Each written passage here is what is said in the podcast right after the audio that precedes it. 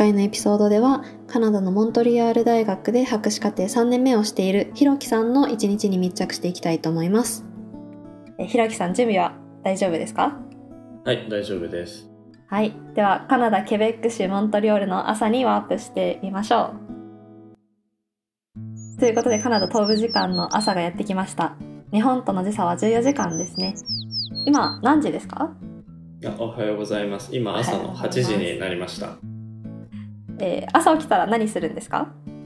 そうですね、朝起きてからは、まあご飯食べるんですけど、僕、奥さんがいて、ただ奥さん今一時帰国してるんで、なんかちょっと最近、あの、ご飯適当になってきてて、朝スムージーだけみたいになってますあね。結構シンプル。奥さんがいる時はいつもちゃんと朝ごはん食べてたんですか？こうあそうですね。和食、和食を作ってもらったりしてました。ああいいですね。だいたい朝ごはんを食べた後ってどういう風に準備とかしますか？朝ごはん僕そんなんか朝方でも夜方でもないんですけどなんか朝起きて最近はスムージー作って飲んでからちょっとだけなんか朝やらなきゃいけないメール返したりするのをちょろちょろ家でやってから、あのラボにあの地下鉄で行くっていう感じですね。だいたい9時ぐらいに家を出ます。うんうんうんうん。だいたい交通手段ってどんな感じなんですか？そうですね。冬は地下鉄とか、まあ、もしくはバスなんですけどだいたいドアトゥドアで2 3 0分ぐらいですかね。なんか一応住んでるところがフランス語圏なのでなんかアナウンスが全部フランス語で最初どこで降りるか全然分かんなかったんですけどえさすがに2年使うとなんか自分の降りる駅ぐらいは聞き取れるようになってきましたね。ーはあ、え授業とかも全部フランス語なんですか？授業 PhD の授業はあの英語なんですけどうんなんかひ必修の授業がマスターと一緒に取らなきゃいけないのがあってそれはフランス語だったので結構なんか 何言ってるか全然わかんないけど数式だけ終えるみたいなのがああって大変でしたね。はい。あなるほど。ちなみにさっき冬は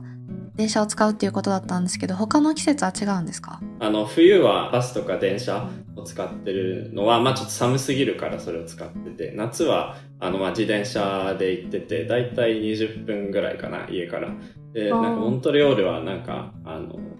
ヨーロッパだとオランダのアムステルダムみたいな感じ。結構自転車道がよく整備されてる街として知られててすごい走りやすくてすごいいいですね。で、まあ、夏もそうですし、冬もそうなんですけど、あの、ラボの近くにお気に入りのカフェがあるんで、ここでパンとかコーヒーとか買ってって、ラボに行きます。ああ優雅ですねえー、確かに冬寒いって言ってたんですけど大体何度ぐらいなんですか？冬は1月2月が一番寒くて、先週とかマイナス30より下回ったりしてて、結構こう凍えてましたね。でもなんか、まあ、家の中は日本よりなんか作りが違うんであったかいのと、あとなんか着てるダウンみたいなのも、まあなんかみんなスキー行くとき別に凍えながらスキーしないじゃないですか。ちゃんと防寒して楽しむじゃないですか。うんうんっていう感じでちゃんと防寒するんで、まあ大丈夫なんですけど、やっぱ耳当てとかそういうのは必須ですね。でも天気は基本的に最近晴れが多くて、割と天気はいいんですけど寒いです。いやかなり着込まないとマイナス30度は辛そうですねそうですね。なんか最初日本から来た時は日本のダウン着てたらちょっと無理だなって思いました。えーじゃあひろきさんのオフィスに向かってみましょう。ここがひろきさんのオフィスですか？あそうですね。僕がいつも行ってるオフィスは大学ではなくて実は研究所なんですけどなんか日本で言うとなんか何々大学となんか理化学研究所どっちもに所属がある先生みたいなところに所属すると多分理化学研究所とかになんかラボがあったりするんですけどまあそんな感じでカナダの機械学習の研究所にいつも行っています。なのであんま大学に行くことはなくて建物は結構あの大きい建物なんですけどそこにいつも行ってます、でも授業は大学であるので最初の2年間は大学にも行ったりしてました。なるほど。じゃあもう今はもう大学に行くことはないんですか？ほぼないですね。なんかクオール？クオールって、うんうん。そのドクターのなんか途中審査みたいなやつで詰められる時は大学に行ったりなんかそういうのはありましたけど基本的にはなくてむしろなんか土日とかになんかカフェ行くの飽きたとかな気分転換になんか大学の図書館に行ったりしててで大学の図書館がな僕の所属してる大学は図書館だけ14個ぐらいあってなんか学科ごとに 結構でかい図書館があるんで、で、なんか僕は建築学科の図書館がなんか雰囲気が良くて好きで、そこにたまに行ったりしますね。ああいいですねあじゃあ研究所の建物は結構さっき大きいって言ってたんですけどどれぐらい大きいんですか？建物自体はなんか2つの大きい建物がつながっててで6フロアぐらいあるのかな。でなんか研究所自体は2フロアを使ってて残りの4フロアはなんか他の企業とかが入ってるんですけどへえうんうん。なんか Google とかそういうのの研究所がいっぱい入ってたりします。なんか PhD の学生で、なんか machine learning の研究所なんですけど、多分5、600人ぐらい PhD だけでも、5、なんかいるん600で、なんか、ないんかオフィスみたいな感じになってますね。結構フリーアドレスのゾーンとデスク割り当てゾーンみたいなのがあったりとかもします。で、あの5、600人 PhD いるんで、先生も100人ぐらいいてただなんか、クロスアポイントメントみたいな人が多くて、なんか大学の先生もやりながら、なんか僕のスーパーバイザーとか Google Brain の research scientist も、なんか20%のエフォートやってますみたいな人が結構多いです。はあ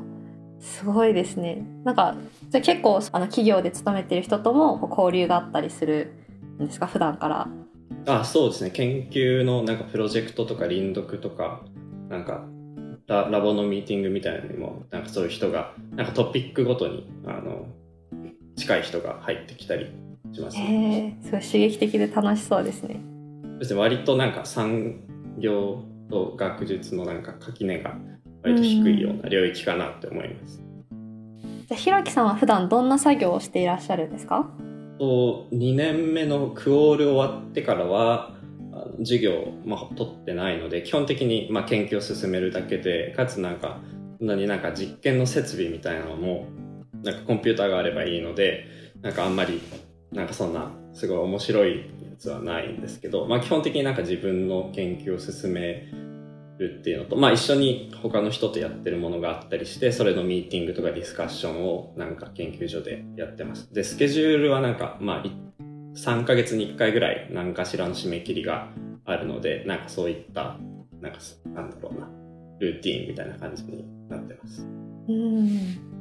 で結構もう一人でパソコンに向かって作業するっていう感じが多め。がそうですね。が時間の大半を占めてる気がします。なるほどなるほど。さっき結構学生の数が多いっていうことだったんですけど指導教官とこうミーティングとかってできたりするんですか？あそうですね。指導教官の僕の指導教官は10人ぐらいをスーパーバイズしててポスドクが3人と PhD が7人とマスターが2人みたいな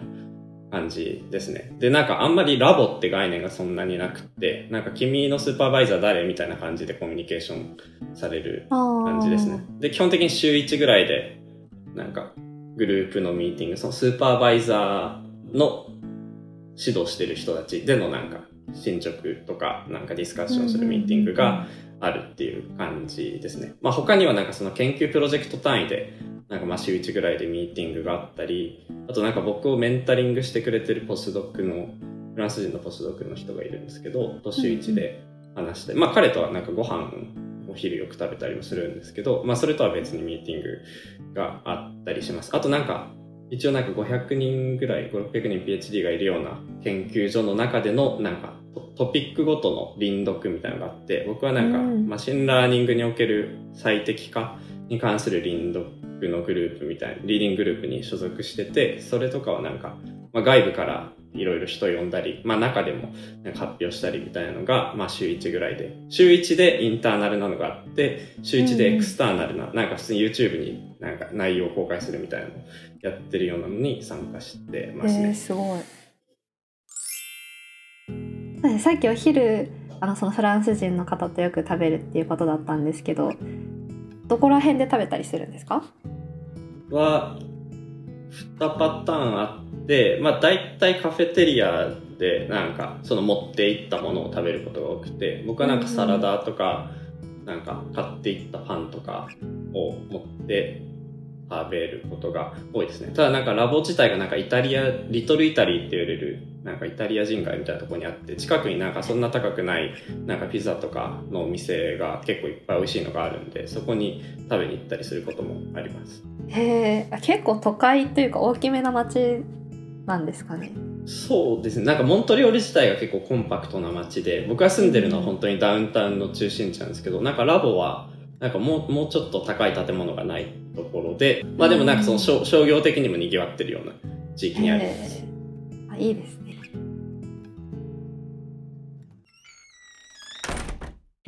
えーじゃあもうそろそろオフィスを出る時間ですかね。今何時頃ですか？今5時半ぐらいですね。いつも6時ぐらいにはオフィスを出るようにしてます。だいたいその周りの人も6時ぐらいに出てくんですか？そうですね。5時過ぎるとほぼ人いないですね。残ってるのはアジア人だけですね。ああ、アジア人の方やっぱりこう夜遅くまでやる方が多いんですか？その感じはなんかすごい結構傾向として感じますね。なんか欧米人はなんかそんなになんかすごい働いてる感を出さないのにすごいパフォーマンスが高くて、ああ、アジアアジア人もパフォーマンス高いと思うんですけど、結構なんか勤勉な感じがなんかにじみ出てますね。いやーわかりますわかります。いやでもこうワークライフバランスちゃんとしながらパフォーマンス出せるのってすごいですよね。うん、羨ましいですね。うん、羨ましい。まあ、あと、その、まあ、補足として指導教官は一応ヨーロッパの方なんですけど、まあ、彼はなんかそのポスドク時代になんか、まあなんかいろいろ思うことがあったみたいで、そのマイクロマネジメントをしない派で、うんまあ、土日は絶対働かないし、まあ、平日も6時以降は基本的に進捗、な研究に関する連絡が取れなくなって、すごいメリハリがあるんですけど、まあでもプライベートでもそのご飯に行ってくれ、まあ家に呼んでくれたり、まあうちに来てもらって一緒にご飯食べたこととかもあったりして、うんまあなんかすごいいいいい指導教官ですね。あいい関係性です。じゃあまああの帰宅した後って大体どういう感じで過ごすんですか？帰宅した後は割と僕6時から7時の間に絶対夕食を食べるっていうのは決めてるので、その間に食べます。で、基本的に奥さんがと一緒にいる時は一緒に食べますし、今は、あの、一時帰国してるので、一人で、あの、日本から持ってきた鍋キューブに、白菜と鶏だけ入れて煮込んで食べてますね、毎日。美味しいやつ。うん。え大体ご飯食べた後結構早めに食べるんですね。そうですね。なんか、まあ早めに食べるのは理由があって、なんかいつも僕ジムに行くのが夜なんですけど、うんうん食後3時間後、3時間ぐらい経たないとちょっとランニングできないので、あ早めに食べて3時間経って自分に行くみたいなことをしてます。あなるほど。その3時間の間って大体作業とかしてるんですか？それとも結構のんびり過ごす感じですか？こうまあ一人でいる時はあんまりのんびりしなくてなんかダラダラ作業しててメリハリがあんまないなと思いつつまあなんか夜に洗濯機回したり食洗機回したりなんかいろいろ家事をしたりしますね、まあ奥さんがいる時はもうちょっとゆったりしてなんか一緒にネットフリックスを見たりあの、してます。でまああとなんか日本での研究所で外部研究員みたいなのをしてるのもあってなんか日本の時間の午前中とミーティングとかだと、まあ、夜の時間にミーティングが入るのでなんかそういうのをなんか家でやったりもなるほしてますね。ど。まあまあ夜更かしとかは何時頃いつも出るんですか？いつも0時ぐらいには、僕も結構睡眠が大事なので、0時ぐらいにはうんうんうん寝るようにしてます。なるほどなるほど。いやじゃあ一日お疲れ様でした。はい、お疲れ様でした。